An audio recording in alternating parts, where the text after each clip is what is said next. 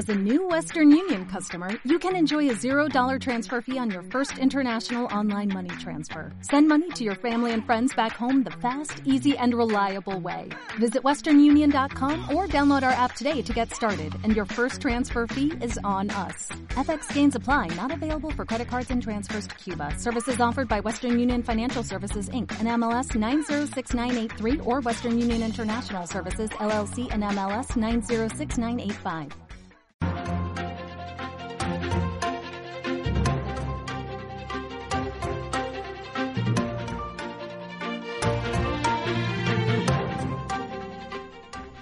Hola, ¿qué tal? Una y treinta y tres. Son las eh, horas del mediodía en la que nos encontramos. 106.1, 91.5 al día. Patricia Rodríguez, ¿qué tal? Muy buenas. Bueno, ahora recuperamos esa eh, conexión con nuestra compañera, con eh, Patricia Rodríguez, para, como decíamos, pues como siempre, ¿no? comenzar y analizar, abordar toda la actualidad que nos deja este día, este miércoles, día eh, en medio de la semana, mm, decimosegundo día, si mal no me equivoco, si mal no cuento, de eh, esta cuarentena decretada por el gobierno y ampliada durante 15 días más, como conocíamos el pasado domingo por, eh, en ese mensaje ¿no? de el presidente Pedro Sánchez y un día que nos sigue dejando balances negativos, evidentemente, como todos, ¿no? Los que, los que estamos teniendo en los últimos días. España supera a China en número de muertes, 3.400 34 fallecidos. Son ahora mismo las cifras que se han ofrecido desde el Ministerio de Sanidad y los eh, contagiados aumentan hasta los 47.610, cerca de eh, los 50.000 contagiados ahora mismo en el territorio nacional.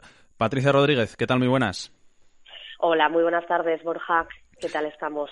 Estábamos comentando los, los datos. Ese era el dato nacional, todavía no habíamos comentado el de, el de Asturias, que parece que se resiste un poco.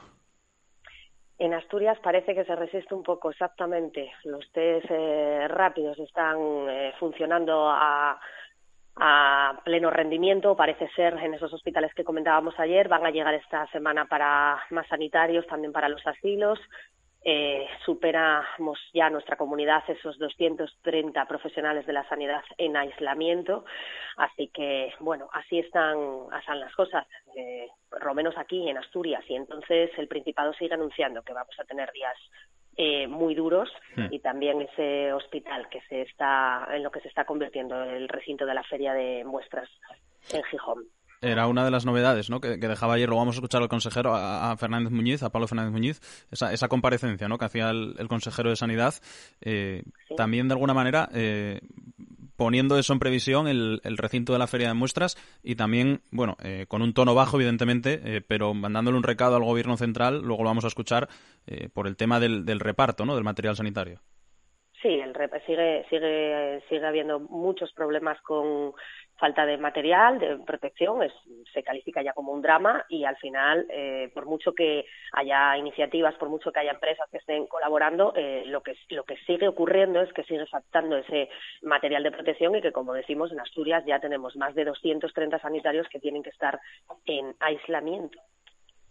Es una cifra sin duda eh, importante. En cuanto al Principado de Asturias, eh, el número, eh, lo tengo por aquí apuntado también el que se daba en la tarde-noche de, ayer. Como decías, yo creo que más allá de los datos, también es importante recalcar ese, ese número, ¿no? 230 sanitarios que están en aislamiento, evidentemente acudiendo a las bolsas de trabajo también en, en esta época y, como decíamos, aumentando también poco a poco el número de casos, el número de fallecidos, pero de momento en unos números de los más bajos de España se podría considerar, pero claro, también es una de las comunidades menos pobladas de España, así que tampoco esa comparación vale para, para mucho, ¿no? Yo sirve creo de mucho, no, no, sirve de mucho, exactamente. Exacto, por, por, por cuantificarlos, 779 casos positivos, 719 activos, eh, 25 fallecimientos y ahora mismo en la UCI 29 eh, enfermos. Es lo que los últimos datos que se conocían en la tarde-noche de ayer, pero lo decía el ministro también, el consejero, perdón, también que, que el pico todavía no, no había llegado y que Asturias tiene que prepararse para, para lo peor. Así que, bueno, eh, son las, las previsiones. En el, territorio nacional, Patrick, como decíamos también, eh, parece que sí que se está alcanzando ese pico. Ahora, de verdad, podría ser, pero bueno, ya lo sabemos que, que quizás el cuento del, del lobo también, ¿no? Que, nunca se acaba de llegar Sanidad afirma que el pico de la epidemia está cerca. Entonces, al final, eh, bueno, mm, está cerca, está matando también como dato casi al doble de hombres que a mujeres. Y bueno, y ya no hace falta nada más que echar un vistazo a todas las portadas con las que amanecemos hoy, con un país como el nuestro superando ya a China en muertes por coronavirus. Así que 738 fallecimientos en las últimas 24 horas es un dato eh, que nos convierte encima en ese segundo país del mundo con más víctimas tras, tras Italia. Escalofriante. Vamos a escuchar las palabras de, como siempre, Fernando Simón, esa comparecencia que acaba de terminar ahora mismo, si te parece, hablando precisamente de, eso, de que ahora mismo se podría estar, si no hoy, mañana, en, en este tiempo un poco en concreto, en llegando a, ese pico de casos. Ahora mismo, eh, con la evolución del incremento de casos nuevos que estamos observando en los últimos días, si no estamos eh, ya en el pico, estamos muy cerca. Eh, realmente no me atrevería a decir si hemos llegado. Mm, puede ser que los datos de los próximos días cambien la apreciación, pero sí que es cierto que las tendencias que estamos observando, no nos indican que vayamos hacia atrás. Nos indican que probablemente estamos aproximándonos a ese pico. Hombre, es que ir hacia atrás, no sé ya cómo, cómo, se podría encajar eso. Esperemos que no, no se puede ir más para atrás. Al contrario, lo que deberíamos hacer es ir para adelante. A ver esta tarde en el Congreso que, como saben ustedes, esta tarde se, se debate esa ampliación del estado de, alarma hasta el 11 de abril y tenemos también, aparte de lo que está comentando Simón, eh, esas palabras del ministro del Interior también, de Fernando Grande Marlasca, confiando en poder alzar algunas de las medidas para cuando llegue esa fecha, pero también dicen que es prematuro pensar en ese, en ese, en ese escenario. Así que cautela. Sí, es algo que, evidentemente está en boca de, todos, ¿no? Eh, el futuro a medio plazo, ya no tanto a, corto plazo. Otro sonido de Fernando Simón, el último, eh, precisamente sobre eso. Una vez que se llegue el pico, ya se comienza a hablar también de qué pasaría después, porque evidentemente habría que seguir manteniendo las eh, precauciones en muchos ámbitos. Y luego, a medida que nos vamos acercando al pico, o incluso que lo vamos superando, también tenemos que empezar a pasar el foco a otra área. El pico ya va progresivamente dejando de ser tan importante. Ahora tenemos que empezar a pensar en el impacto sobre la parte asistencial que venimos comentando ya desde hace unos días. Tenemos que empezar a pensar más en la evolución de los hospitalizados, en la evolución de los que están en las UCIs. Desgraciadamente tenemos que pensar en los fallecidos y tenemos que empezar a pensar también en los que se van recuperando. Bueno, pues eso ya sería el, siguiente escenario, como, como decíamos. Eh, en el Principado de Asturias, eh, bueno, ayer, ¿no? Palabras del consejero, como decíamos anteriormente, las vamos a escuchar ahora también. Eh, hablando de la falta de material, vamos, vamos a escuchar primero el sonido porque, evidentemente, no se va a mandar ninguna palabra muy alta contra el gobierno central. Pero bueno, para ser una administración del, del mismo partido que el gobierno, bueno, el tono de Pablo Fernández o lo que dice, evidentemente, debería o podría ser más alzado, pero bueno, por lo, por lo menos lo dice, que algo, algo es algo.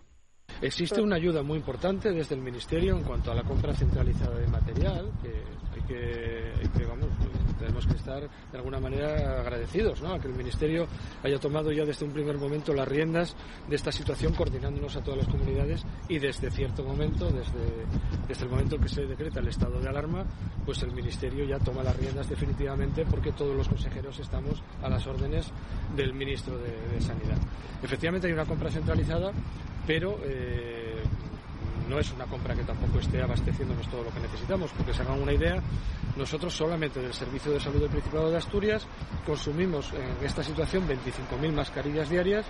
El Ministerio nos acaba de hacer, nos acaba de hacer llegar 62.000 eh, mascarillas. Es decir, eh, lógicamente nosotros tenemos que hacer muchas más compras y las estamos haciendo pero ya se tiene que encargar de ello el Principado. Eh, mencionaba de, refilón al, gobierno estatal, Patri, pero eh, evidentemente no hacía una crítica muy grande por eso de que son del mismo palo. Bueno, claro, porque pero debería. porque, pero debería, ¿no? Bueno, es que al final está llegando el material antes de cualquier eh, organismo de cualquier parte que de, de, quien lo que debería de poner en marcha, que es el gobierno de, de, España, ¿no? Entonces, bueno, ser del signo político está muy bien, pero ante una, ante una situación como la que estamos viviendo, quizás se debería de, de enfatizar un poco más o de poner un poco más ¿eh?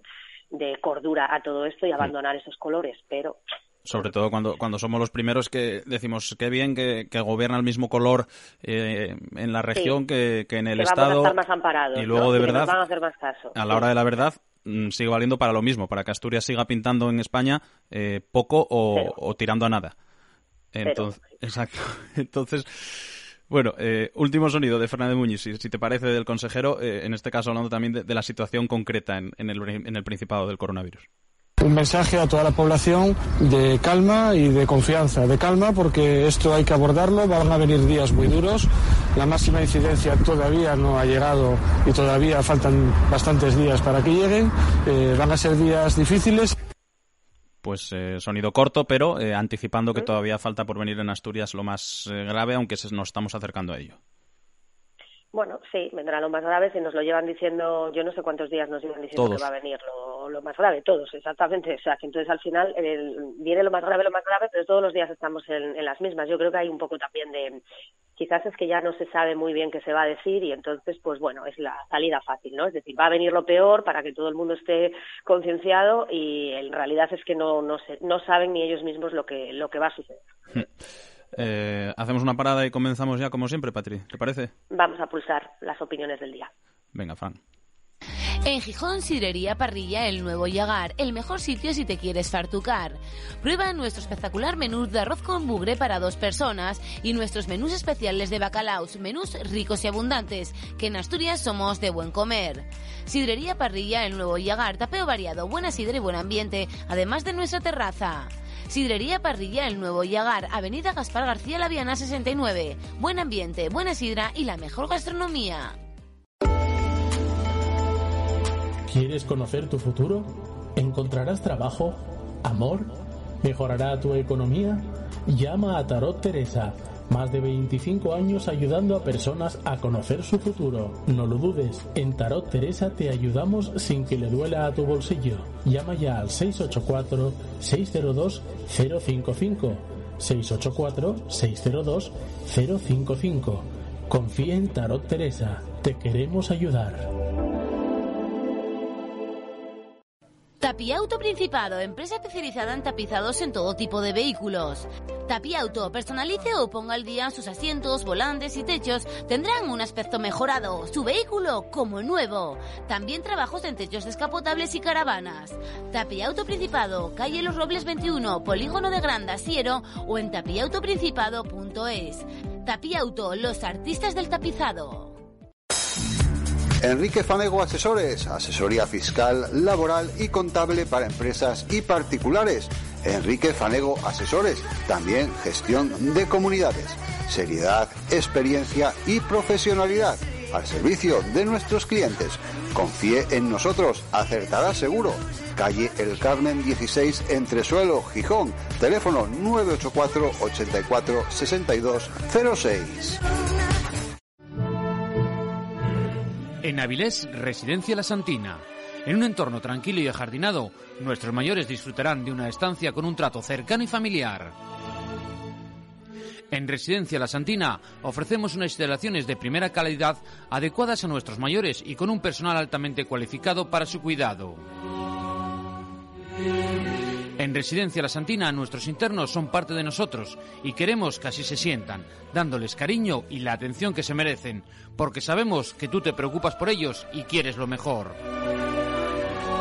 Residencia La Santina, Barrio Jardín, calle A, 30, Avilés, teléfono 985 56 16 50. Residencia La Santina, cuidamos de sus mayores como si fueran los nuestros. Grupo Económica, especialistas en marketing online, te ayudan a que tu negocio esté en todo el mundo, te construyen tu página web o tu tienda online. Aprovecha esta ocasión y haz llegar tu empresa a todo el mundo. Infórmate en nuestro número gratuito 880 88 33 o en www.económica.es. Las dos con K. Mepadecor, venta y colocación de suelos de tarima y parquet. Mepadecor, lijado y barnizado sin polvo ni olores con nuestra central de aspiración. Profesionalidad, rapidez y experiencia a su servicio. Mepadecor, Avenida del Sur, 145 Gijón. Pídanos presupuesto, descuento desde el 5% si dice que nos escucha en la radio.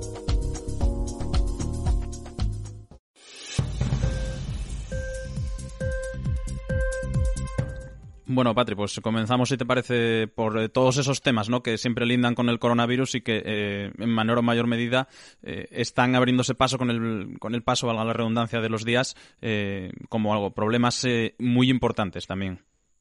Sí, eh, lo comentábamos estos días, eh, bueno, lo comentábamos estos días que íbamos a, intentar hablar con, con, este sector en concreto, con el que vamos a hablar ahora, que es el sector de las funerarias, la Asociación Española de Profesionales de los Servicios mm. Funerarios, porque se está muriendo mucha gente y porque ellos eh, tienen principalmente también muchísimos problemas. De hecho, hoy sabíamos que la empresa municipal de servicios funerarios de Madrid va a dejar de recoger eh, ya a partir de hoy a las víctimas del coronavirus ante la falta de material adecuado. O sea, lo adelantaba el alcalde precisamente de la capital de España, de Madrid, José Luis Martínez Almeida, en una carta que remitía al ministro de Sanidad. Entonces, eh, hay un foco de problema ahí porque realmente hay que recoger los cadáveres. Alguien se tiene que hacer cargo de esta situación y para ello hoy tenemos, como decimos, a, una de las, a uno de esos profesionales de los servicios funerarios, Juan Antonio Alguacil. Muy buenas tardes.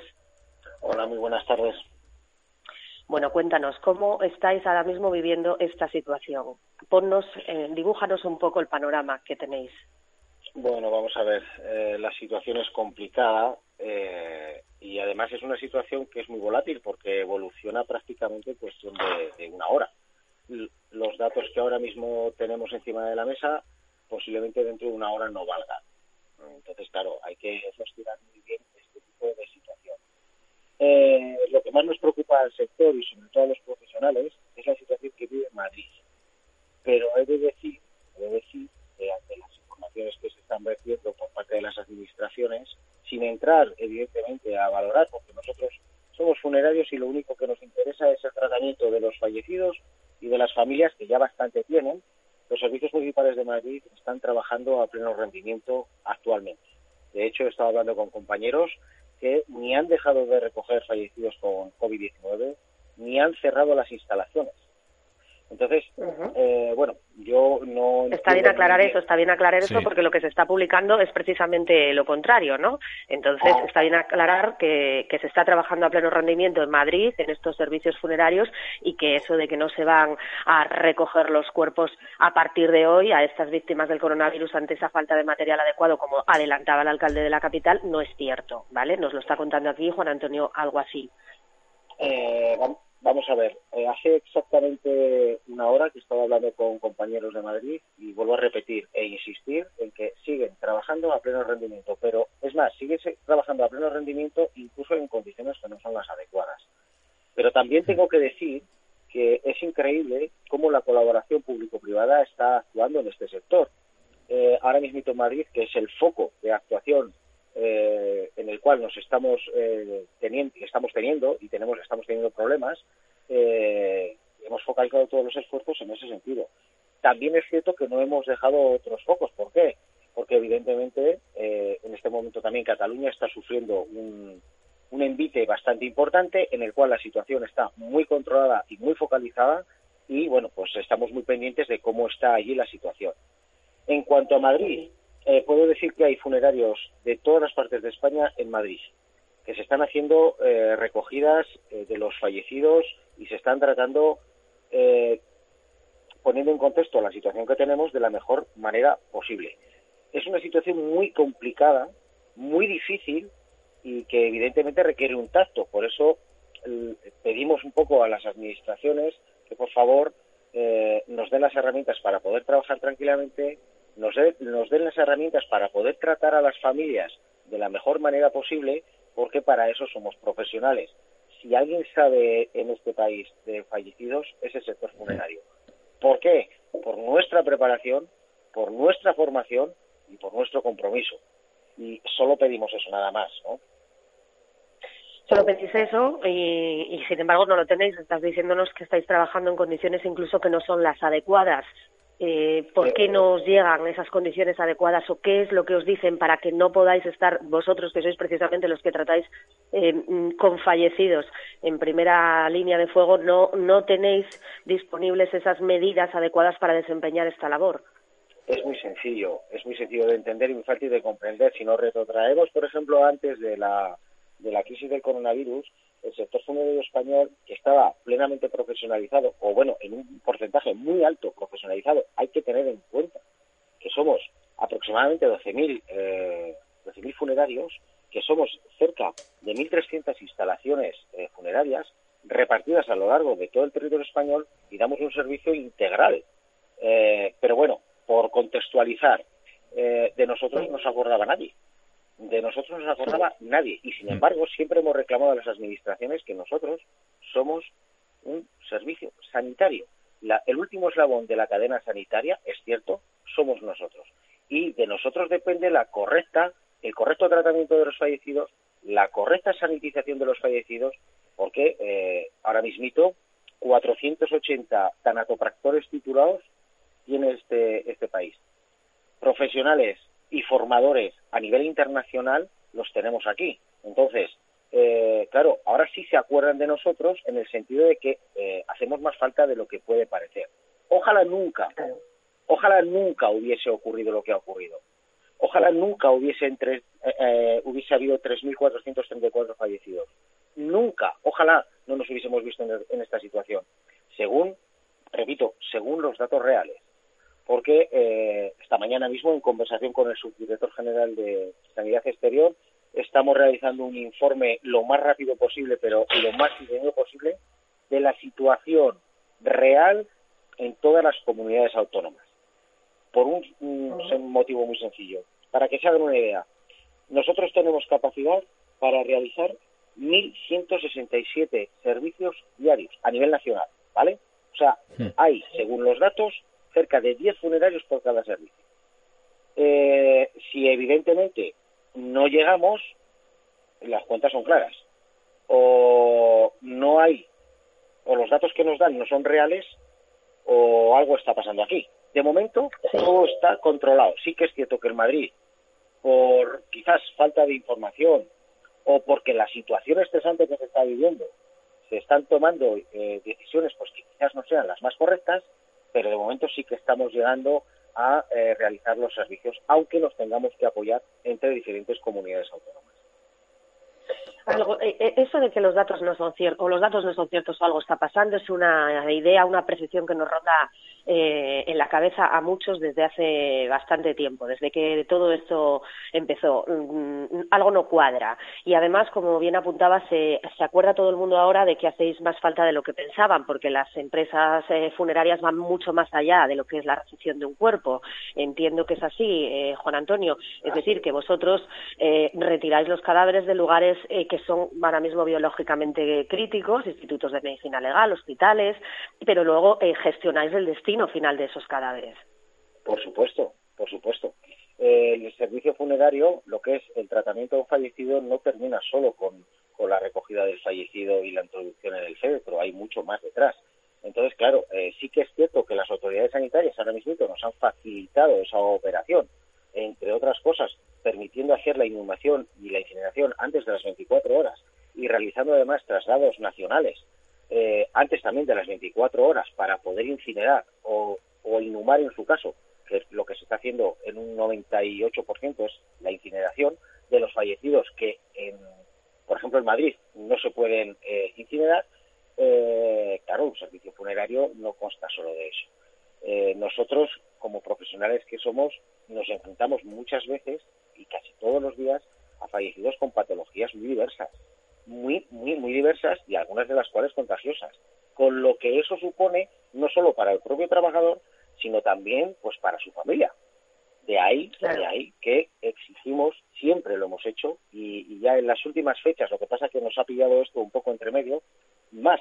He de decir, he de decir que eh, hará un mes y medio, allí en Asturias, tuvimos una reunión eh, desde el sector y eh, Sanidad de Asturias para preparar la nueva normativa de sanidad mortuoria. Eh, estábamos avanzando en esa línea. Lo que pasa que, bueno, esto nos ha venido en mitad de esa circunstancia, pero bueno, se contará en Asturias seguramente con una ley actualizada para el siglo XXI eh, del tratamiento de los fallecidos. Y también he de decir, para que conste en ese sentido, de que la solidaridad del sector es plena y total En estos momentos hay un grupo de 10 tanatotractores preparados con material que ha donado eh, una empresa del sector, tanto de maquinaria para poder hacer el tratamiento satinizante como de material eh, de productos eh, biocidas para poder realizar esas actuaciones e ir a Madrid a, si por una casualidad hay fallecidos o llevan fallecidos a la pista de hielo, poderlos tratar de la manera correcta, porque se supone que estamos en una sociedad avanzada, una sociedad del siglo XXI, aunque sí que es cierto que la muerte siempre ha sido tabú. Pero hay una cosa clara, mm, nacemos y también morimos. Eso se supone, claro pues eh, yo creo que, que, una reflexión totalmente acertada.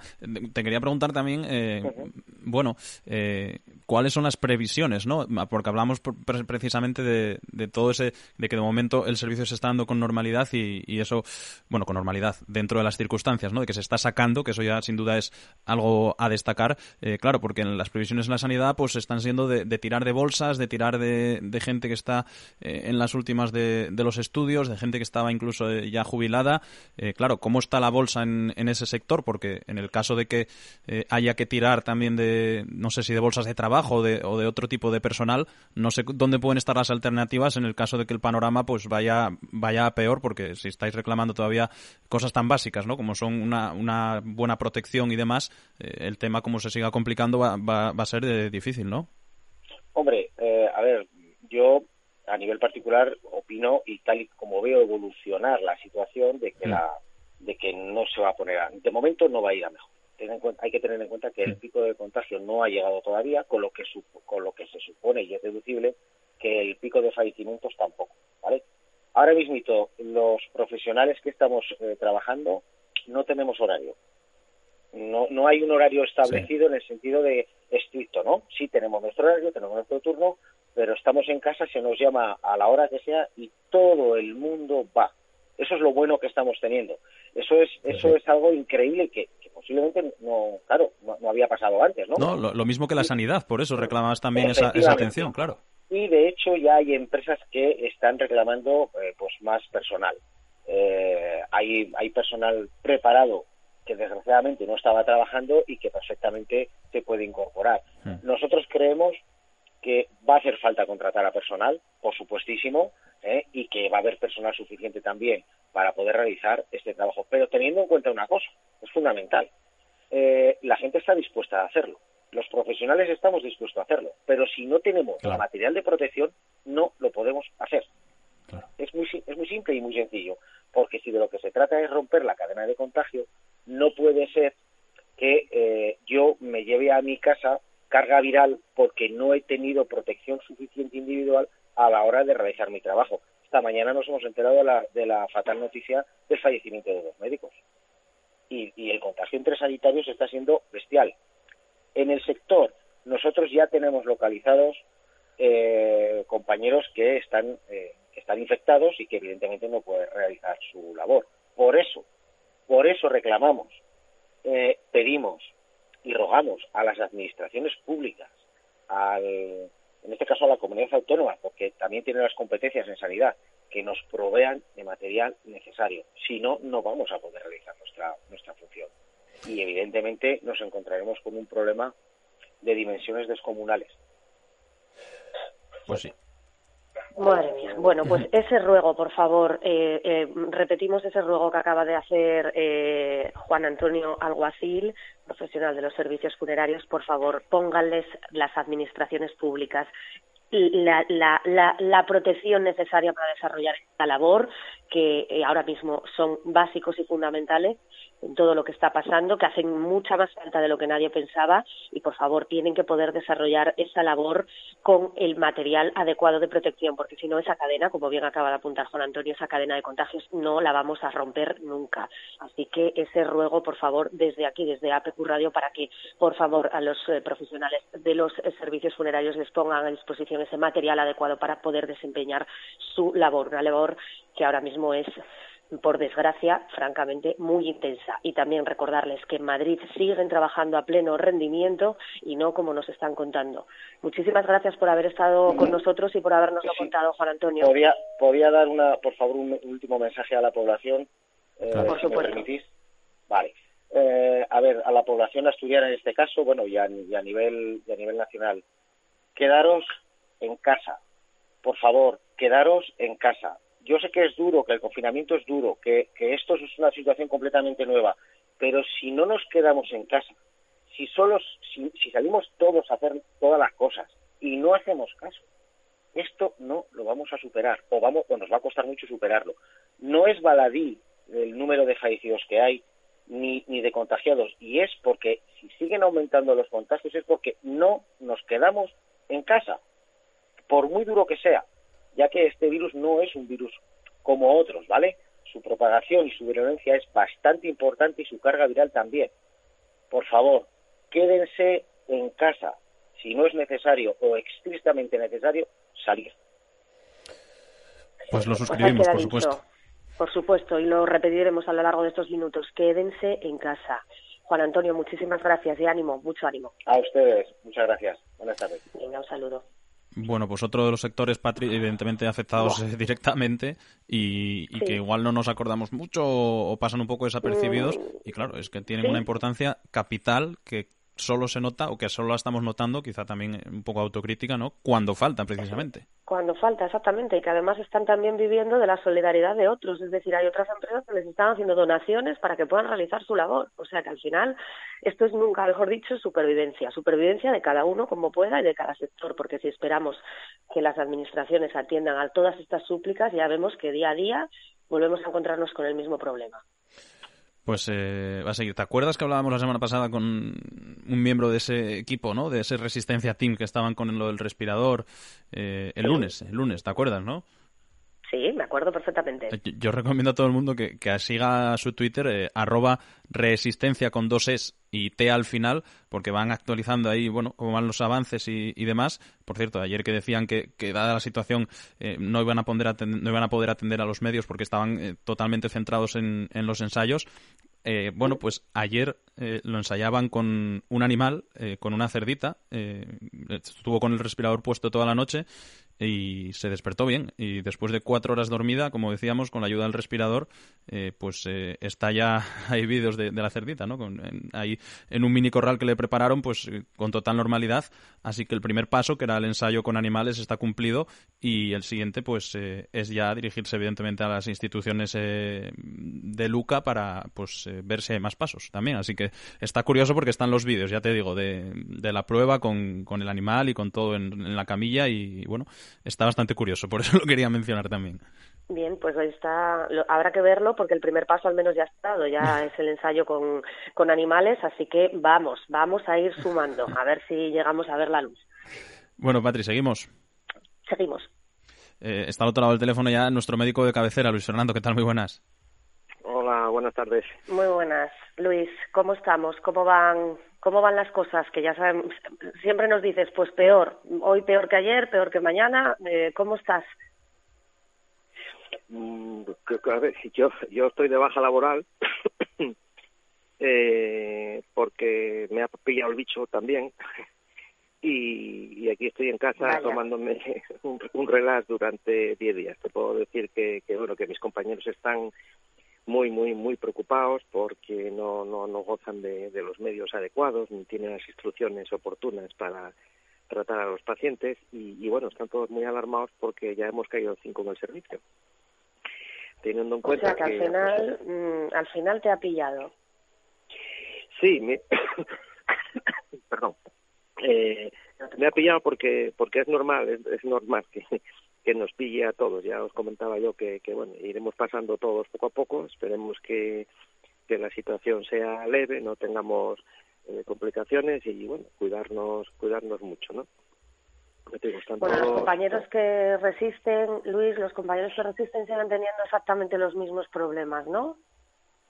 Sí, seguimos seguimos con la infradotación de, de medios para atajar atajar el, el tema. Eh, eh, las medidas de protección pues bueno eh, no son no son las más las más adecuadas eh, y, y, bueno eh, es un poco tercermundista todo lo que hacemos no ahora parece que parece no.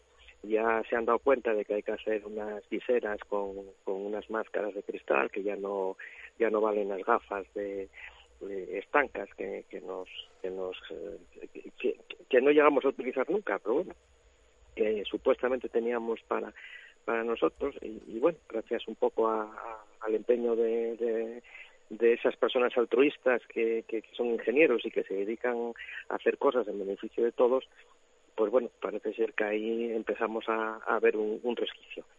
Pero desgraciadamente algunos ya ya hemos caído Madre mía, madre mía, madre mía. Bueno, al final, bueno, nos lo, nos lo anunciabas a lo largo de los programas que has participado con nosotros, o sea, esa falta de material, las condiciones en las que estabais trabajando y que al final, pues sí que ibais a, que ibais a caer, pues porque sois las personas que estáis en primer contacto con, con, con las personas que acuden a los, a los a las urgencias, a los hospitales y que al final, pues que por mucho que alcemos la voz y reclamemos que se os pusiera la, la protección eh, adecuada, eh, no, es posible porque el virus corre más que lo que corre o, que lo que supuestamente debería de correr, eh, debería de tardar poco en llegar esa protección, pero no llega nunca. Y entonces al final, ¿en, en dónde va a parar esto? Porque al final eh, supongo que cuando vosotros caéis tienen que entrar otros, otras, otro personal a hacer la labor que vosotros estabais haciendo y al final ese, ese otro personal va a volver a estar en las mismas, con lo cual es la pesadilla que se muerde la cola y nunca va a haber un fin para ello. Eh, mira, eh, efectivamente, ahora ahora parece ser parece ser no, eh, es así. Un tercio de la plantilla está trabajando y un tercio de la plantilla está en casa en, en reserva, ¿no? Para, bueno, pues trabajas durante siete días, estás al pie del cañón, luego te mandan para casa para que entre otro tercio de la plantilla a hacer las funciones tuyas, no vaya a ser que se contagien todos eh, y al final nos quedamos sin profesionales sanitarios. Pero el problema, el problema no es este tampoco. El problema es que cuando los, los sanitarios caigamos, eh, los que vengan detrás eh, tienen que saber manejar las máquinas y tienen que saber eh, manejar eh, a los pacientes y tienen entonces no no es lo mismo un, que no están de ello claro que no están de ello Claro, efectivamente. Entonces ahora ya están llamando a profesionales de la salud que están jubilados, sobre todo personal de enfermería, para que vaya a trabajar a la UBI. Hombre, evidentemente eh, eh, yo tendría mucho respeto a ver a quién, eh, eh, qué personal sanitario meten en la UBI, ¿no? Eh, sobre todo personal de enfermería, porque bueno, hay que manejar unas dosis muy concretas, con unas mezclas muy muy específicas, y bueno, si no tienes destreza y maña para ello, pues pues a veces el problema puede ser mayor que, que la solución. Y esa es como estamos. Además, ahora, para, para, para informar a los, a los oyentes, eh, el virus ya no da los síntomas iniciales de tos, fiebre y, y, y fatiga. Eh, ya está cambiando los síntomas. Eh, ahora, por ¿Ah, ejemplo, aparece Sí, ahora aparece, por ejemplo, en mi caso concreto, mi caso concreto eh, es una mezcla de gripe con un resfriado común. ¿eh? Eh, y bueno, eh, a mí me ha dado la prueba indeterminada, es decir, ni positiva ni negativa, pero me, me la tienen que repetir con el test rápido, ¿no? Eh, que es mucho más más fiable y que se, pues bueno, nos va a decir en cuestión de tres horas si, si yo estoy para trabajar o no. Evidentemente, los servicios de prevención, como ya no tienen personal que atienda a los pacientes, pues ahora eh, eh, solamente, eh, aunque des positivo, pero no tenga síntomas, eh, pues te mandan a, a, a trabajar ¿no? Con, con, los medios de protección, lo cual es, un, es una locura. Una locura bueno, los medios de protección que no hay, o sea, porque es que al final, o sea, si no los hay, o son eh, los que hay son pésimos y malos, o sea, das sí, positivo, sí. pero si Claro. no te encuentras mal, vas igual. Claro. Entonces, ¿qué es lo que estamos haciendo? Pero es como, es, es, es lo que decía, es decir, dos, dos días antes de que tú tengas los síntomas ya estás contagiando. Pero bueno, prevención dice que como estás asintomático, pues que a trabajar. Y bueno, eh, no lo sé, no lo sé. Esto es una improvisación y es un desconocimiento generalizado, pero no no de los profesionales, ¿eh? sino aquí hay que meterse con el gobierno de la nación, ¿eh? porque desde eh, últimos de enero aproximadamente sabía perfectamente qué era lo que se iba a avecinar. ¿eh? Ya el 31 de diciembre China dio la voz de alarma eh, la OMS en febrero ya eh, metió a España en alerta 3, ¿eh? No hicieron caso, siguieron haciendo manifestaciones y, fiestas populares, como digo yo, pan y circo para, para la población, para que esté calmada, y ahora resulta pues que nos encontramos con, con el gran el gran problema que tenemos. Ayer, por ejemplo, de una atacada han muerto en España 514 personas. Ayer solo, de una de una sola vez. y, bueno, pues los medios de comunicación están comprados, no dicen la verdad, la información se oculta, las ruedas de prensa me parecen parecen de chiste. Yo estuve escuchando ayer la, ministra de Industria y el ministro de Interior. Eh, a mí me da vergüenza que estos señores pues nos estén nos estén representando eh, y, bueno todo todo es parafernalia pero no dicen nada en concreto están haciendo medidas medidas medidas pero realmente las medidas las estamos haciendo los profesionales ¿eh? a título individual y además improvisando con, pues, con los medios que tenemos ¿Y tú cómo te encuentras, Luis Fernando? Pues mira, me encuentro como si hubiese pasado una presionadora por encima de mí. ¿eh? es decir, me han quebrado en dos y, no, no me aguanto, no me aguanto, estoy constantemente sudando, me estoy luchando cada poco porque eh, me da una sudada impresionante, se me pega la ropa, tengo que quitármela, darme una ducha, secarme y, al rato vuelvo a estar igual. ¿eh? Y, y, bueno, estoy pues, a base de, de, a base de analgésicos, porque el dolor el dolor que tengo es tan grande que, que casi es posible de soportar, ¿no? Por eso digo que ojo, ojo a las personas porque ya no es la tos, ni la fiebre, ni la fatiga. ¿eh? El virus ahora ha cambiado la sintomatología y, y bueno, cualquier síntoma eh, puede ser ya un, coronavirus eh, positivo, como puede ser, por ejemplo, pues, pues que pierdes el olfato o que tienes un lumbago o o que te duele todo el cuerpo como si te pegas en una paliza, ¿no? Porque yo en mi caso concreto no tengo fiebre ni tengo tos, no tengo más que esa sintomatología y, ahí estoy, ahí estoy. Ojo a los a los oyentes porque cualquier cosa ya ya es coronavirus. Además hoy ya ya han cambiado eh, los protocolos, ya dicen que que coronavirus es cualquier síntoma. Ya lo decía yo, desde que vino de China aquí ha mutado, ha cambiado y y ya no da aquella sintomatología inicial. Sigue dándola, evidentemente, porque sigue, sigue ingresando la gente en los hospitales y desgraciadamente hay que intubarla. Por suerte algunos, algunos eh, salen adelante, y otros desgraciadamente se quedan en el camino. Pero bueno, ojo porque eh, cualquier síntoma ya es coronavirus. Y luego, insisto, insisto, aunque no tengas síntomas, los dos primeros días estás contaminando. Y 15 días después de haberte pasado los síntomas, sigues contaminando. Por eso esto se expande, se expande tan, tan rápidamente y es un virus muy, muy agresivo. Bueno, pues mira, Luis Fernando, no te molestamos más eh, porque todas las fuerzas son pocas ahora, aparte de que ya venías con escasez de ellas por todas esas horas que hacíais sin ningún tipo de, descanso en esa titánica labor, los profesionales sanitarios, los médicos en este caso. Así que te dejamos que descanses, eh, te agradecemos muchísimo que nos hayas atendido a pesar de estas condiciones y te deseamos, como no puede ser de otra manera, que tengas una pronta recuperación, al menos en lo que sea en fuerzas. Agradecido, Patricia y Frank. Muchísimas gracias. Pues ahí está. Un abrazo. Venga, un saludo. Pues eh, que se recupere lo más pronto posible. También eh, nuestro compañero, nuestro nuestro médico de cabecera, ¿no? Como decíamos, Luis Fernando Rodríguez. No lo sabíamos, ¿eh? No, no lo sabíamos. No, no, no, no, no, no. Le hemos pedido si nos atendía, como siempre, no lo ha dudado, pero no nos acaba de dar esta noticia. No, no, no, no lo sabíamos, la verdad. Así que bueno, le agradecemos, pues por supuesto que nos haya atendido a pesar de cómo se encuentra y que mira, nos lo ha contado y nos ha dado otras claves que siempre nos da alguna, hmm. como que los síntomas del virus pues ya no son los que había en inicio, sino que ese virus está mutando y ya esa sintomatología puede abarcar otras cosas que no sean solo la tos eh, o la fiebre, sino que ahora también se puede aparecer como pues con otro tipo de sintomatología. Se le ha hablado de perder el olfato, de tener un lumbago o de simplemente tener el cuerpo pues como machacado, ¿no? Como si te hubiese pasado un camión por encima, que es como, como él se encuentra en estos momentos. Bueno, pues esperemos que se recupere también eh, Luis Fernando. Como decíamos, eh, seguimos adelante, hacemos una parada y continuamos. Venga, vamos. Tu empresa evoluciona. Transformación digital, expansión internacional. Caja Rural de Asturias te aporta los servicios financieros más avanzados y el compromiso de siempre. Estamos a tu lado, comprometidos con tu empresa para seguir creciendo juntos. Caja Rural de Asturias, la caja de las empresas. Multiservicios y mantenimientos Fran e Iván, especialistas en creación y mantenimientos de jardines particulares y urbanizaciones. Multiservicios Fran e Iván nos unimos a Construcciones Albandi para todo tipo de reformas.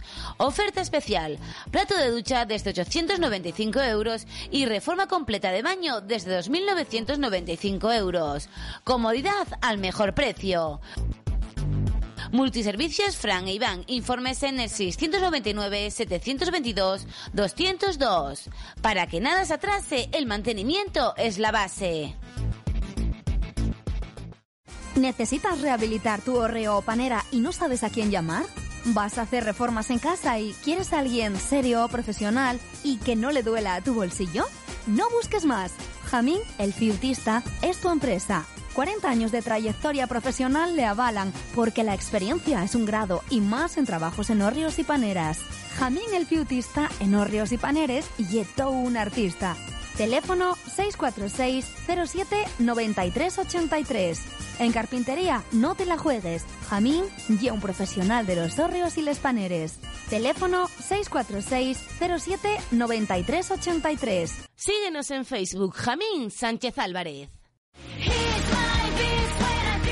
¿Quiere llevar a su mesa las mejores frutas y legumbres? Venga a Frutería Labrada, Mercado del Sur, porque además de seleccionar para usted los mejores productos, tenemos servicio a domicilio. Venga a informarse con solo una llamada y ahorrará tiempo. Frutería Labrada, trato cercano y agradable con productos de calidad para usted y los suyos. Frutería Labrada, Mercado del Sur de Gijón, el de siempre. En la plaza del Mercado del Huanco, Pescadería La Plaza. Pescados y mariscos de calidad directamente de las rulas de Luanco y Avilés o de nuestra propia embarcación. Más frescura imposible. De la mar a su cocina, ya sea un besugo, parroches o una lubina. Pescadería La Plaza, porque el buen producto en sus platos le garantiza el mejor sabor. Pescadería La Plaza, la calidad en su mesa. Mercado del Huanco, con nuestra calidad de siempre. Venga a visitarnos. Las reformas en casa suponen un gran esfuerzo económico y personal en cualquier familia. Por eso Tendencias Más quiere contribuir en su economía ofreciéndole grandes ofertas en el cambio de su cocina, baño o reforma general de su hogar, dándole soluciones y acabados impecables. Tendencias Más se compromete con todos sus clientes para que el resultado tenga calidad, diseño y garantía 100%. Con asesoramiento y presupuestos personalizados. Visítenos en Oviedo, calle Palmira Villa 3, frente al centro de día de Pumarín. Tendencias Más, comprometidos con su satisfacción. Teléfonos 637-718-811 y 984-241-310. Y visite nuestro Facebook, donde podrá visualizar todos nuestros trabajos.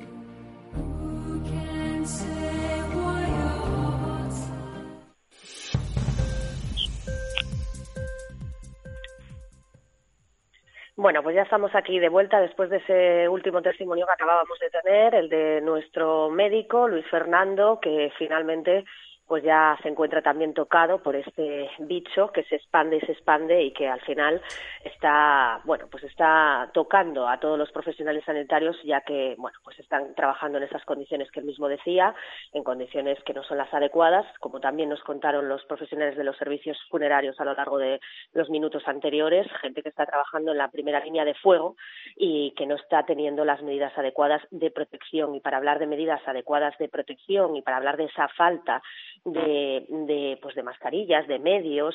Eh, vamos a ver si aportamos un poco de luz a todo esto, porque ayer mismo se hacían entrega en el Hospital Central de Asturias de una serie de mascarillas, de material de protección tan necesario y tan demandado por tantos sectores que están contribuyendo a hacer pues empresas, en este caso nos lo va a contar David González, que es el director de desarrollo de negocio y estrategia de la Fundación Prodintec. David, muy buenas tardes. Parece que se acaba de caer esa, esa comunicación, Pati. Ah, no eh, tenemos la comunicación con David, la, retomaremos porque, bueno, saben todos ustedes que eh, la Consejería de Ciencia está coordinando una alianza en la que están participando los centros de I+.D. de Arcelor, que están eh, trabajando desde aquí, desde Asturias, fabricando viseras, gafas para sanitarios con esa impresión en 3D y también están, está puesto en marcha ese plan para reciclar hasta un millón de mascarillas al día, ese elemento de protección tan necesario y como les decíamos ayer mismo, pues se hacían mm. entrega de ese primer paquete de mascarillas tan necesario en el Hospital Central de Asturias y por eso queríamos contactar con David González para que nos lo contase de primera mano. Lo intentamos ayer, pero debido a que estaba allí precisamente en el UCA haciendo esa entrega no, no fue posible y gustosamente quedaba con nosotros para poder atendernos, atendernos hoy. Me parece que ya nos está escuchando. David, ¿qué tal? Hola, buenas tardes. Ahora sí, Patri. Bueno, cuéntanos, David, cómo ha sido esa entrega, cuéntanos en lo que estáis sumergidos, que supongo que, bueno, sois más necesarios que nunca, siempre lo sois, pero, pero ahora, vamos, todo, todo el que arrima el hombro es poco en esta situación. Bueno, pues eh, buenas tardes. No, la verdad que, la verdad que están siendo unas semanas eh, intensas. Estamos eh, trabajando con la, con la Consejería y con el Gobierno Principal de Asturias para hacer esta iniciativa público-privada y el único objetivo ahora mismo es apoyar a los sanitarios, apoyar a las fuerzas del Estado, apoyar a, los, a las personas que están realmente en primera línea y nosotros solo podemos aportar pues con tecnología, con ingeniería, con diseño de producto, con aportando todas las tecnologías y, y, tecnologías de fabricación que tenemos para hacer nuevos diseños que les hagan la vida un poco más fácil en su día a día. Y en eso estamos, simplemente aportando ingeniería para dar soluciones que además estamos acostumbrados a dar soluciones, pues bueno, con, con plazos pues de, un mes, dos meses, tres meses, y aquí las soluciones hay que darlas en horas, con lo cual para nosotros también es un reto. ¿Cuántas, eh, cuántas, qué número de mascarillas habéis podido hacer entrega ayer? Ayer estamos haciendo las mascarillas experimentales para que se puedan validar. Hay un circuito de homologación que todos tenemos que, pasar, eh, que es a través de la Agencia de Española de Medicamentos y del Producto Sanitario, con lo cual ayer se han entregado eh, cerca de 70 mascarillas, pero simplemente de manera experimental. De todas formas, eh, el consorcio, que estamos trabajando con, con la impresión 3D, estamos organizándonos, haciendo acopio de materiales, que no es fácil en esta situación, y creemos que podríamos llegar a, pasar una buena cantidad, por encima de los cientos eh, semanales de, mascarillas impresas en 3D. Y en paralelo, nuestros ingenieros de fabricación están trabajando con otras tecnologías para poder multiplicar por dos, por tres y por cuatro ese tipo de, máscaras. Pero ya os digo que son cosas que nos lleva la ilusión, que estamos trabajando muy duro y que tenemos que, lucharlo cada minuto. Eh, David, estas, estas máscaras son eh, completas, ¿no? Por así decirlas, son parecidas casi para que la gente que no las tenga en mente a las de un soldador casi, ¿no? son como una careta. Eh, estas no son reutilizables, o sea, em, valen para varios usos, ¿no? No son de usar y tirar como las mascarillas normales casi, ¿no? Efectivamente, nos, hemos basado en las de soldador o las que utilizan los agricultores para desbrozar. son muy sencillas, llevan una, una lámina de metraquilato pero son muy útiles porque son se pueden reutilizar, simplemente hay que limpiar y esterilizar de nuevo el acetato y los médicos pueden utilizarlo. Nos hemos basado también en la opinión que nos han dado desde la unidad de cuidados intensivos, que estuvimos validando con ellos las máscaras, porque para ellos es muy importante cuando entuban a, los pacientes, eh, el aerosol de la, de la boca les puede llegar a ellos, con lo cual tenemos muy bien cubierto lo que es la zona ocular, que es por donde se espera que o se cree que el virus puede tener entrada, así como otros eh, orificios que podemos tener en la cara.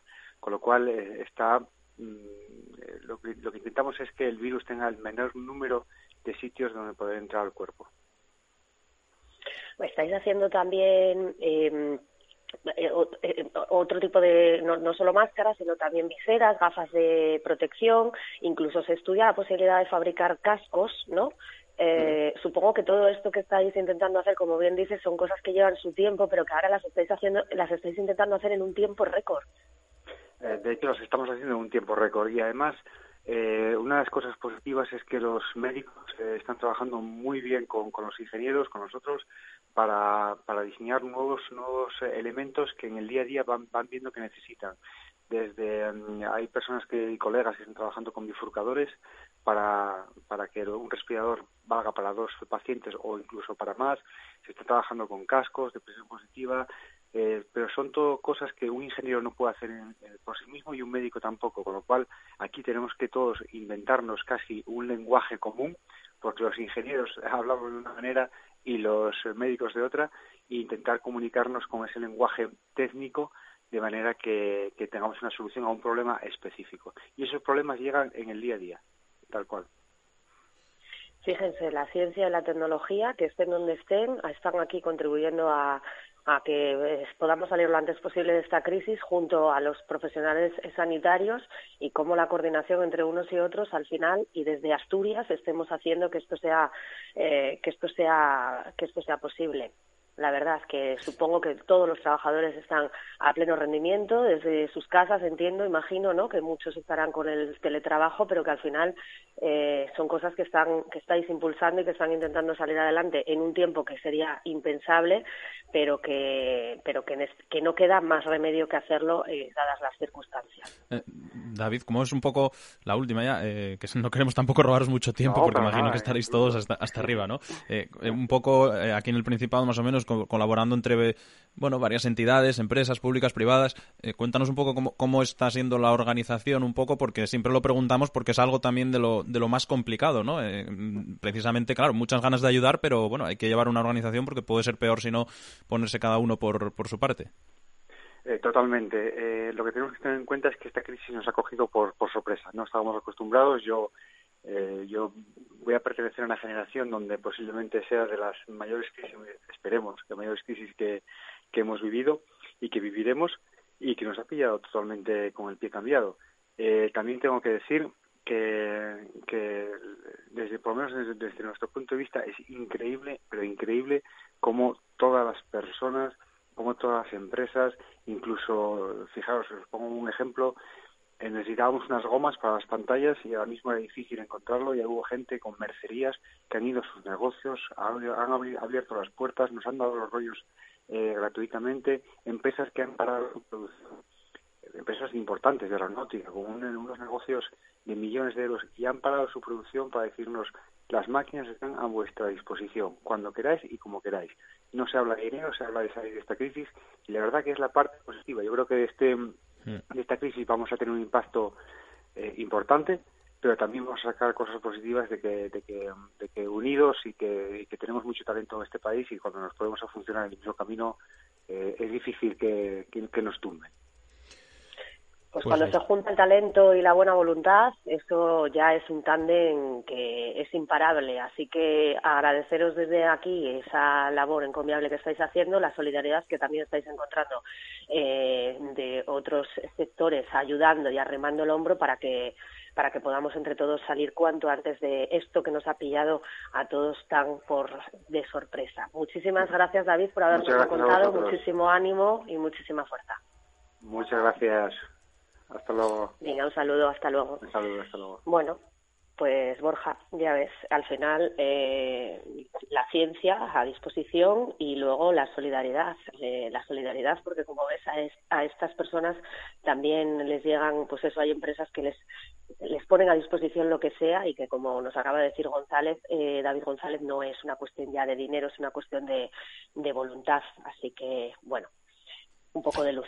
Es eh, lo que siempre llevamos destacando, ¿no? Iniciativas, eh, solidaridad, que evidentemente hay que destacarla, hay que ponerla en valor, pero que con el paso del tiempo eh, tiene que dar paso todo, todo esto a preguntarnos, o más que a preguntarnos, a preguntarles por qué iniciativas, por qué solidaridad y no acciones eh, desde eh, las altas esferas, claro, porque eh, puede ser acciones y luego que se complementen con iniciativas y con solidaridad, pero es que aquí, por lo menos en el Principado de Asturias, está siendo iniciativa, solidaridad y que luego se completa con acciones desde arriba. O sea, está yendo por delante la labor ciudadana, la labor política yo creo que cuando pase todo esto, eh, ahora pues porque hay que centrarse y no desviarse, eh, y centrarse en lo importante, eh, como dicen todos estos sectores y todas estas personas con las que hablamos, centrarse en lo importante, pero luego eh, yo creo que descuiden las autoridades que vendrán, vendrá lo siguiente, y lo siguiente que va a tener que venir es pedir este tipo de responsabilidades a,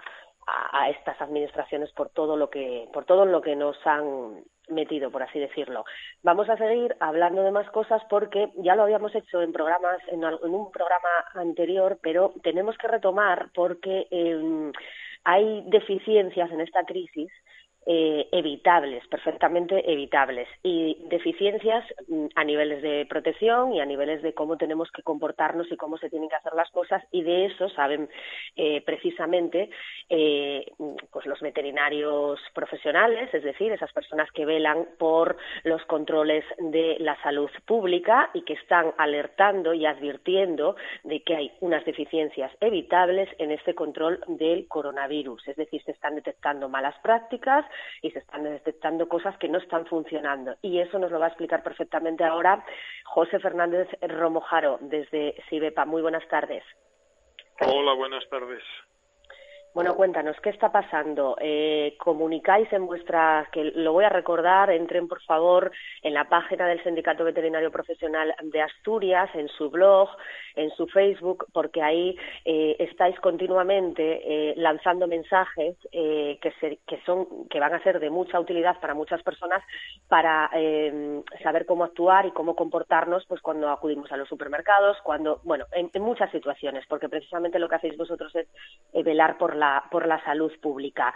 Eh, ¿Qué os estáis encontrando, José? Bueno, lo primero que hay que decir es que nosotros, como ya dijimos en el programa anterior, estamos en servicios mínimos y no estamos trabajando a pie de calle, que es eh, algo que no nos explicamos, porque en esta situación hace más falta que nunca, ¿no? Pero de todas formas, los inspectores veterinarios y otros veterinarios de empresas sanitarias que nos lo comunican y algún inspector farmacéutico, compañero nuestro también, pues cuando van habitualmente a hacer la compra o alguna cubrir alguna necesidad básica de medicamentos, etcétera, eh, pues como clientes eh, observan, eso sí, con ojos de inspector y de profesional, determinados fallos que están haciendo que muchas de las medidas tomadas sean menos eficaces de lo que deberían, ineficaces o increíblemente algunas hasta contraproducentes, ¿no? Y entonces te pondré ejemplos. Eh, se ha observado desde el primer día en grandes cadenas comerciales, en supermercados más pequeños e incluso en tiendas de barrio todo tipo de incumplimientos, como por ejemplo eh, al principio de, de la de la alerta hemos detectado en muchos sitios pues que no había ni guantes, ni mascarillas, ni gafas. Luego en otros sitios había mascarilla y, y, guantes, pero no había gafas. Y, pero en casi todos ellos se producía una cosa muy, muy peculiar. Y es que eh, los guantes que utilizaba el personal pues eh, dan sensación de seguridad porque la gente que no sabe de, medidas sanitarias, pues ve que hay guantes, que hay mascarilla, le da sensación de seguridad, pero luego esos guantes entre cliente y cliente no se, no se desinfectaban, con lo cual estaban contribuyendo a vehiculizar el posible virus de un producto a otro producto, de un cliente a otro cliente, no se desinfectaban en algunos sitios las máquinas de pago con tarjeta, los teclados, ¿no? Eh, había tiendas de barrio que no tenían ningún tipo de, de medida de, precaución, que incluso tenían dispuestas las, los alimentos de tal manera que la gente tenía que cruzarse a corta distancia. Se han detectado eh, cadenas comerciales, algunos establecimientos de, de, cadenas comerciales de supermercados que a determinada hora están muy concurridas y es eh, prácticamente imposible mantener la distancia de seguridad se han detectado en multitud de sitios, incluso hasta un compañero farmacéutico nos comunicaba en una farmacia eh, eh, que se cobraba la gente, se tocaba el dinero y sin darse cuenta se tocaban la mascarilla y después volvían a devolver el dinero sin desinfectarse las manos de, unos a otros, ¿no? Y, tenemos que tener en cuenta, bueno, hay muchas más que os podría ir diciendo, eh, eso que se ve. Lo estamos haciendo todo mal, lo estamos haciendo todo mm, mal. O sea, no, casi todo, porque bueno, al final Sí, bueno, vamos a ver, es normal hacer mucho mal porque es una exigencia muy fuerte a una gente, a, una, un personal y que no está eh, preparado sanitariamente para hacerlo y, es, y a la ciudadanía que tampoco está preparada. Entonces es normal que se cometan errores, pero lo increíble es que no haya ningún control sobre los mismos. Ahora mismo en gran parte de España y el Principado también, los inspectores veterinarios de salud pública, que son los que habitualmente controlan estos sitios los, y los conocen y saben mucho de microbiología y de epidemias, que las paran habitualmente, pues no están allí diciendo lo que se debe y lo que no se debe hacer. Mira, os voy a poner otro ejemplo muy característico, muy, muy, muy, muy, muy claro que, que nos va a servir eh, para verlo a todos, ¿no? Eh, una cadena de supermercados que no voy a comentar eh, nos comunicó un compañero inspector veterinario que cuando fue tenían las cosas más o menos bien, pero que habían puesto guantes a la entrada eh, para todo el para todos los, los ciudadanos, ¿no? Y esos guantes eran de estos de plástico como los que se usan para la fruta, que son difíciles de abrir. Entonces, por consejo del vigilante que estaba junto a la máquina de recoger los guantes, eh, para abrirlos, como resultaba dificultoso, lo hacían soplando. Es decir, estaban Ah, contaminando todos los guantes guante, con las microgotas de saliva, con lo cual la medida higiénica era absolutamente contraproducente. Y como esta, debe haber muchísimas, porque nosotros, como no estamos yendo como inspectores, sino como clientes, estamos viendo solo la punta del iceberg y nosotros habitualmente inspeccionamos la parte de atrás, es decir, aquello que no se ve al público y ahora eso está sin control, ¿no?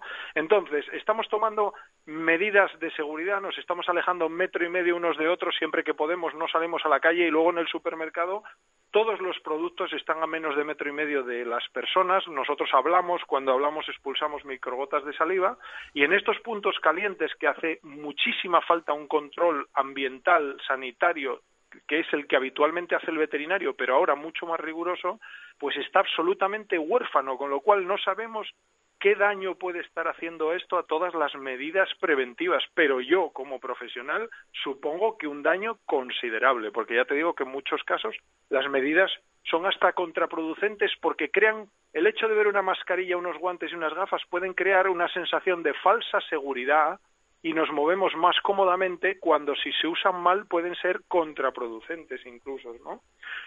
Bueno, bueno, bueno. Además es que, a ver, eh, José, sois vosotros, el profesio- los profesionales veterinarios, los que deberíais de hacer estos controles que en estos momentos, ¿no? Que deberían de ser mucho más exhaustivos y que ahora mismo, pues, pues que los propios comercios en sí o los propios establecimientos no los pueden aplicar por sí mismos. Sois vosotros, los profesionales veterinarios, los que lo deberíais sí. de hacer. Sí, vamos a ver, te cuento. eh, hay mucha gente para la cual el veterinario es simplemente un médico de animales, y, pero hace ya más de 200 años los veterinarios atendemos la salud pública lo que es la sanidad ambiental, el control de las enfermedades de origen animal que pasan a las personas, que está ahí, no hay que olvidar que es una zoonosis también, y la seguridad alimentaria. ¿eh? Entonces, abarcamos prácticamente toda la salud pública como competencia propia y, todos los campos por, por capacidad, porque es una profesión médica integral, como puede ser la de medicina humana, pero más orientada a la prevención. Pero principalmente porque somos lo, el que siempre lo hace y el que siempre lo ha hecho. Conocemos las debilidades de todos estos eh, negocios, de todos estos establecimientos. Lo venimos haciendo hasta ahora y cuanto, cuando más falta hace, inexplicablemente, bueno, inexplicablemente no, porque creo que sabemos la razón, pero nos mandan nos mandan para casa, ¿no? Y para que veas una comparación también que yo considero muy muy pedagógica, ¿no?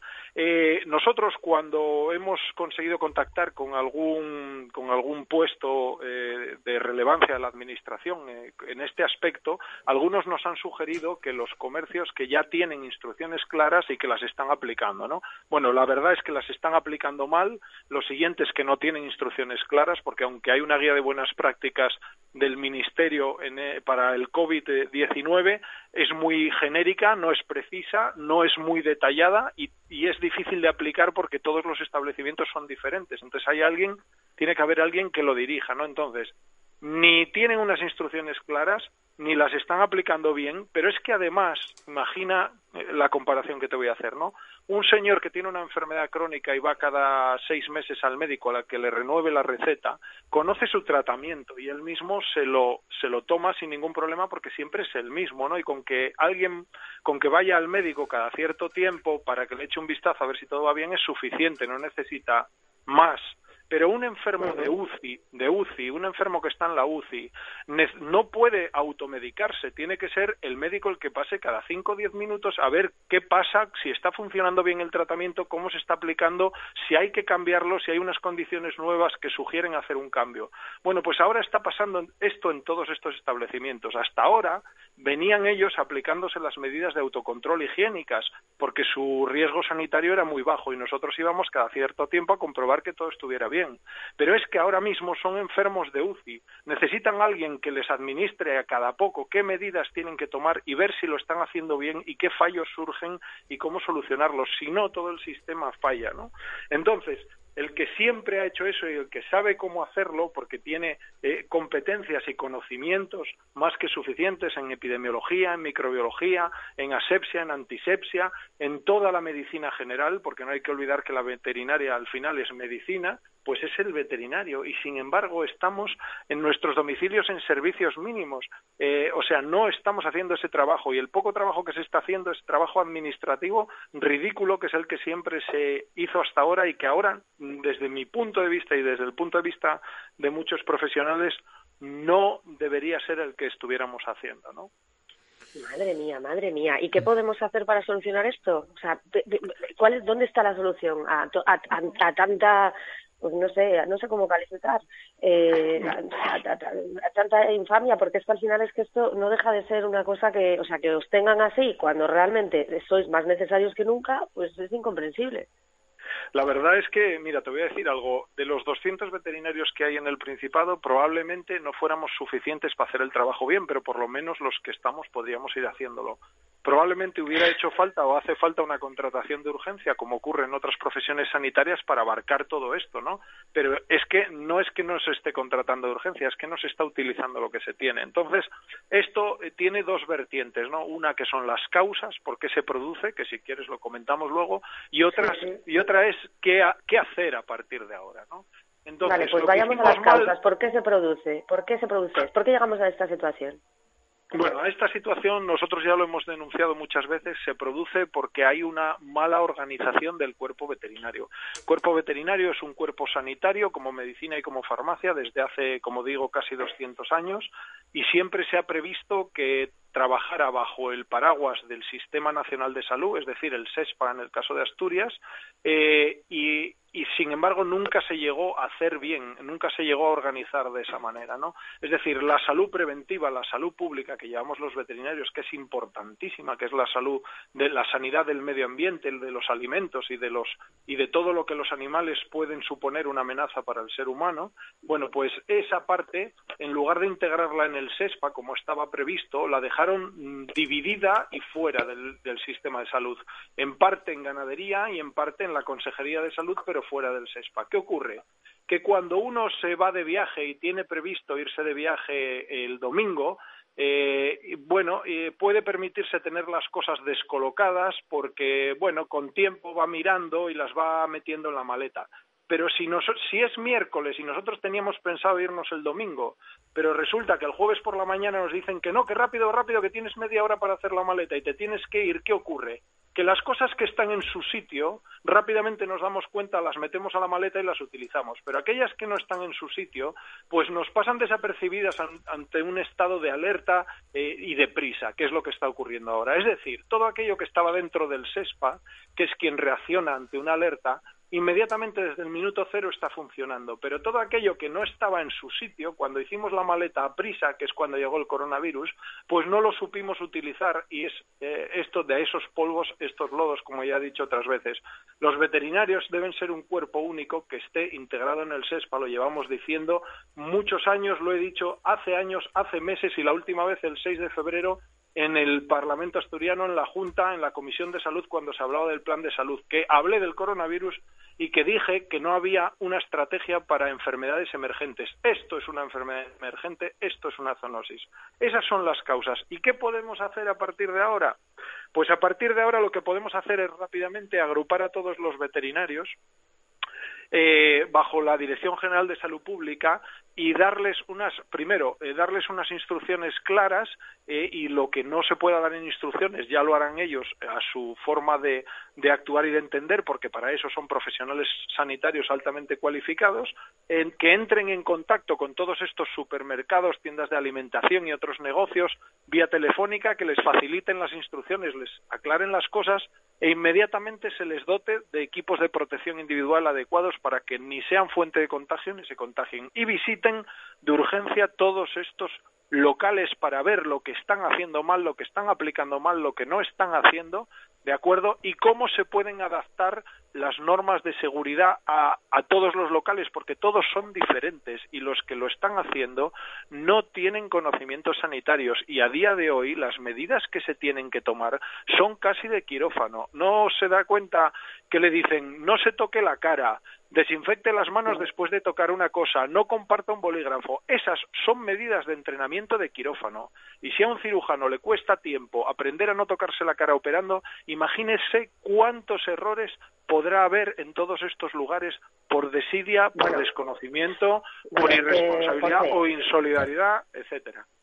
Lo que nos has contado de los guantes, soplar los guantes para poder eh, abrirlos y y ya es bastante gráfico, ¿no? O sea, quiero decir que al final, en fin, eh, que tengamos los guantes, pero que los tengamos que soplar para que podamos eh, acceder a meter la mano, pues ya es bastante, en fin, preocupante. Sí, pero, pero esa es una cuestión de la que el ciudadano de a pie no se da cuenta si no está al lado un profesional diciéndoselo. ¿Por qué?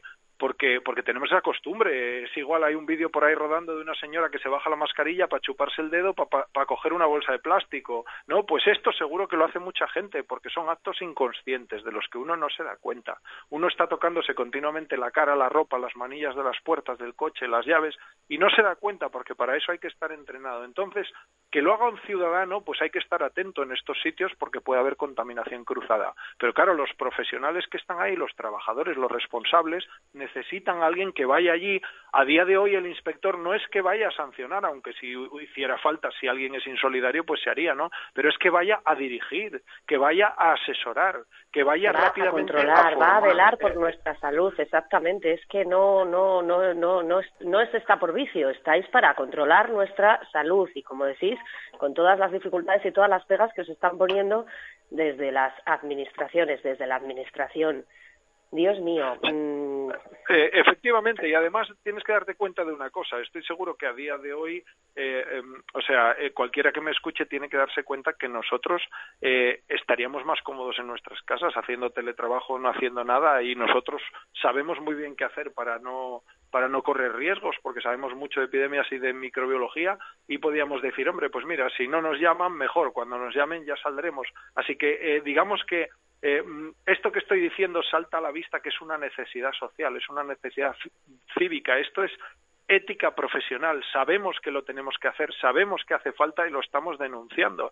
Es decir, aquí no hay un interés profesional, al contrario, tal vez de forma personal casi vaya, eh, por decirlo de alguna manera, entre comillas, en contra de nuestros intereses, pero es que es una necesidad que hay que cubrir y no sería ético profesional, sería una vergüenza profesional no denunciarlo, no reclamarlo y no pedir que se hiciera. Pues queda hecha esa reclamación, por favor, ténganles en cuenta SIBEPA, Sindicato Veterinario Profesional de Asturias. No dejen de seguirles en las redes, en su blog, en las páginas de Facebook, por favor, porque nos están dando indicaciones que son más necesarias que nunca y no les están dejando hacer su trabajo. José Fernández Romojaro, muchísimas gracias por habernoslo contado aquí en los micrófonos de APQ Radio, una vez más. Gracias a vosotros porque por ayudar a que esto se sepa, porque en realidad es un beneficio para todo el mundo y que no funcionen adecuadamente las medidas contra el coronavirus no es nada más que un perjuicio para toda la sociedad. Para todos, para todos, mm, exactamente. Bueno, pues eh, a ver si conseguimos enderezar esta situación entre todos. Muchísimas gracias. Venga, gracias a vosotros. Buenas tardes. Un saludo, buenas tardes. Bueno, pues eh, tres menos diez. Otro... Se queda uno sin palabras. Sí sí, sí, sí, Ya habíamos charlado con él la semana pasada, ya nos había dado indicaciones, ya nos había advertido, pero eh, esto sigue y de momento pues eh, continuamos pues sin, sin acabar, ¿no? De ver todas esas medidas, ¿no? O toda esa precaución que debería haber muchas veces, pues, por esos gestos inconscientes, ¿no? Que, los tenemos tan metidos, como decía ahora el propio Luis, pues que, nos salen solos. Eh, estamos hablando en las últimas semanas, Patri, de muchos casos, ¿no? Muchos colectivos eh, y hemos hablado con muchos autónomos a título individual, pero también queríamos hablar con, de ese, con ese colectivo ya, pues, con alguna asociación también, ¿no? Porque está siendo, como siempre en este país, unos de los que, de los que más están pagando la crisis que está llegando y que se viene. La económica. Y la que viene, exactamente, sí, Entonces vamos a ver si podemos charlar, ¿no? Como decíamos, con eh, un representante de AUNA, de la Asociación Unida de Autónomos, eh, con eh, Gregorio Ibáñez, que ya está al otro lado del teléfono. Gregorio, ¿qué tal? Muy buenas. Hola, buenas. Aquí estamos al pie del cañón. no queda no queda otra que estar ahí al pie del cañón en casa como, como todos eh, los que tenemos que estar eh, bueno llevándolo de la mejor manera posible y con ese comunicado que hacíais público en la tarde de ayer no si no me equivoco reclamando una mayor atención para el autónomo. Efectivamente porque los autónomos ahora mismo en este país estamos bastante bastante abandonados. No nos han propuesto nada en concreto porque mm. todo lo que se ha propuesto hasta la fecha es eh, insuficiente y digamos que la medida la, la medida estrella que sacaron, que era una prestación excepcional en un momento excepcional como está siendo este, de una paga del 70% de la base reguladora, que en la mayoría de los casos, pues bueno, nosotros estamos cotizando en torno a, a 900 y pico euros mensuales, pues te quedan netos unos 600 y pico euros. Pero el problema no, no es hmm. solamente esa medida, el problema es que esa medida eh, nos estamos encontrando con muchísimas trabas de parte de, las mutuas a la hora de tramitar este tipo de prestación. Y eh, nada más que se pueden acoger a ellas en principio los que están recogidos en el Real Decreto que han visto forzados a cerrar por fuerza mayor. Los que no han salido en el decreto y están obligados a cerrar por cumplir la, normativa del decreto, pues eh, no pueden abrir al público, no van a tener clientes, por decirlo de alguna manera, y entonces se les exige un decreto que cumplan con una bajada de sus ventas del 75% comparativamente con el último semestre local. Y eso nos parece totalmente ilógico. Eh, claro, ilógico. Es que, y además es que, pero volvemos a lo mismo, sí, son unas medidas, pero ¿y qué va a pasar con esos con los impuestos? Porque claro, abril, sí, hay que afrontar el mes de abril, pero eh, ¿qué, vamos a hacer? ¿Qué vais a hacer?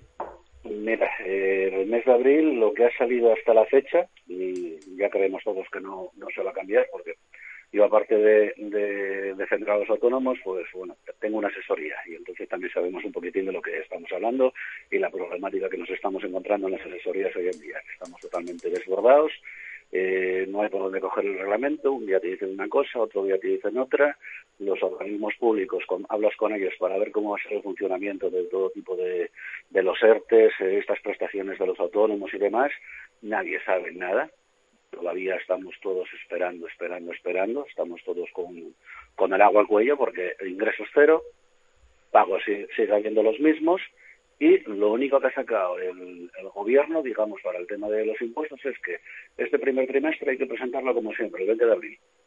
Nosotros proponemos que, jolín, que se, amplíe el plazo por lo menos hasta el día 30 o incluso al mes de, de mayo, que no, no, no, no va a pasar nada porque se presente un poquitín más tarde. Pero bueno, al final me imagino que todo es cuestión de economía, dineros y demás, y al final pues lo que necesitan es recaudar, recaudar, aunque también nos han vendido, por decirlo de alguna manera, la moto de que puedes aplazar en seis meses la deuda que puedas generar ahora en este primer trimestre, pero eh, los, tres, los tres primeros meses sin intereses y los últimos tres con intereses.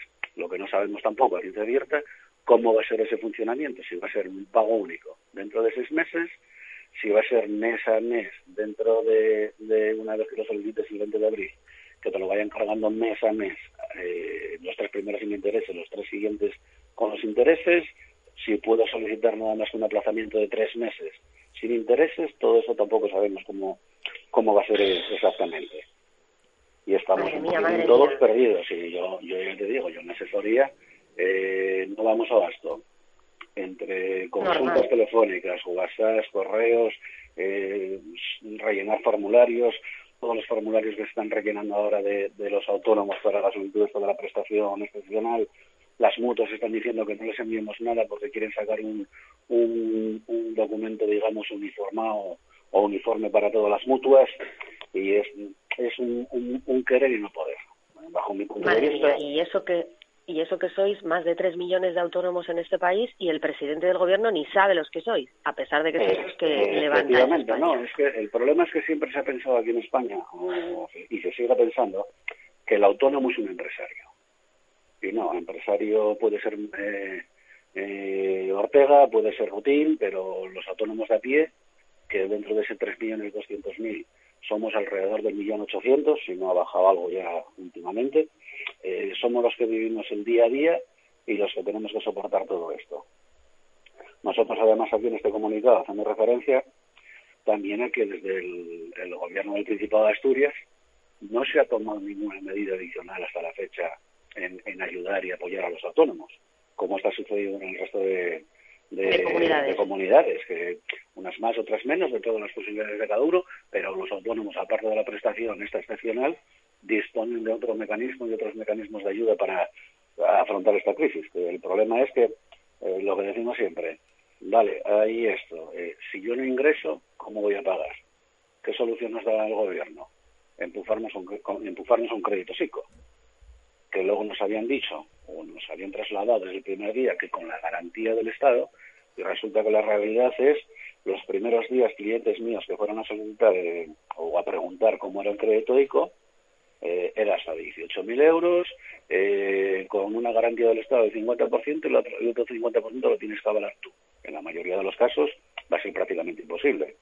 Ayer dijeron que ya eh, era con una garantía del 80% del Estado.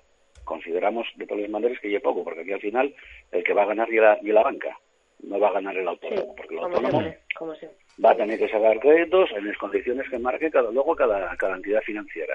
Nosotros lo que proponemos, o que lo que pedimos es que en una situación tan excepcional como esta, que el tipo de interés también sea excepcional, que sea del 0%. Y a unos plazos, pues eh, puedan ser hasta cinco años. Bueno, pues así está ahora mismo la, situación. Goyo, eh, te mandamos un, fuerte abrazo y ánimo, ¿no? Para intentar esas reivindicaciones vayan hacia adelante también. También quiero, quiero, aprovechar. Dime, dime. No, no, mucho ánimo, mucho ánimo, te iba a decir, mucho ánimo y que a ver si, a ver si rectifican, a ver si mm. ¿eh? los decretos de los reales decretos de los reales decretos mm. se van rectificando porque... Sí, sí, porque cada, día es uno diferente y, contradiciendo el anterior, por decirlo de alguna manera, porque hay sectores como las peluquerías que están desesperados también. Y el sector nuestro, el de, el de las asesorías, eh, ya te digo, eh, quiero aprovechar y mandar ánimo a todos los compañeros porque estamos totalmente desbordados y queremos también que los clientes entiendan que nosotros no marcamos las directrices del gobierno. Nosotros nos tenemos que limitar a lo que ellos, ellos marcan y trasladárselo a nuestros clientes. Que comprendemos que somos los que estamos en el medio y tenemos que desarrollar todo el trabajo de las administraciones, sí, pero que bueno, que también tengan un poquitín de paciencia y iremos solucionando todos poco a poco toda esta situación. Y esperemos que de verdad desde el gobierno estatal y sobre todo también desde el gobierno autonómico se tomen medidas para apoyar al autónomo porque también quería comentar un caso importante.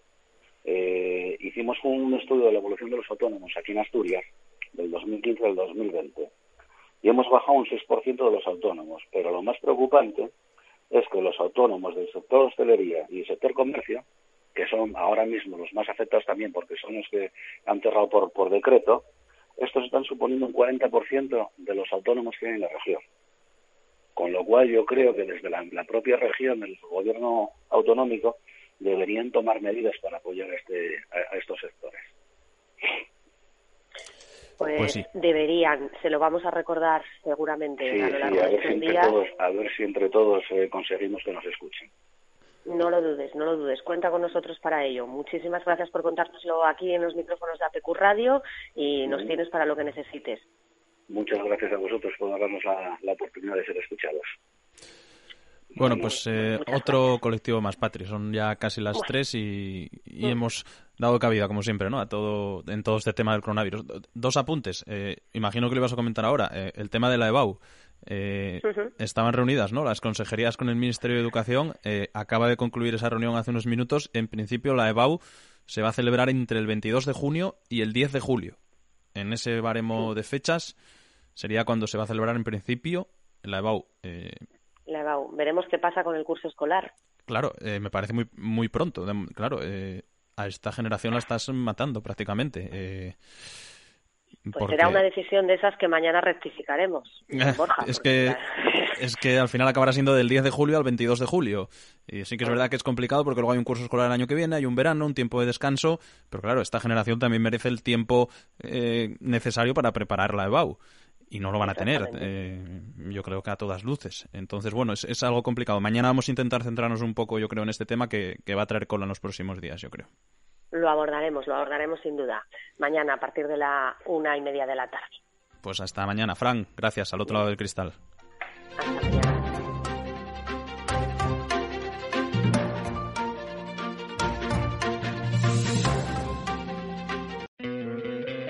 ¿No te encantaría tener 100 dólares extra en tu bolsillo? Haz que un experto bilingüe de TurboTax declare tus impuestos para el 31 de marzo y obtén 100 dólares de vuelta al instante. Porque no importa cuáles hayan sido tus logros del año pasado, TurboTax hace que cuenten. Obtén 100 dólares de vuelta y tus impuestos con 100% de precisión. Solo con Intuit TurboTax. Debes declarar para el 31 de marzo. Crédito solo aplicable al costo de la presentación federal con TurboTax Full Service. Oferta sujeta a cambios o cancelación en cualquier momento.